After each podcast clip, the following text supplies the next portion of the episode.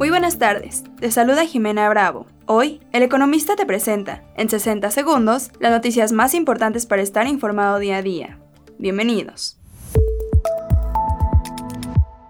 En primer plano, el precio del petróleo tuvo en mayo su peor caída mensual desde noviembre del 2021, debido a la expectativa de una menor demanda por una recuperación económica decepcionante en China y una recesión en Estados Unidos.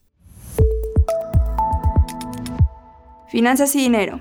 El Banco de México elevó su expectativa de crecimiento para el PIB este año y ahora anticipa que se conseguirá un avance de 2.3%. Termómetro económico.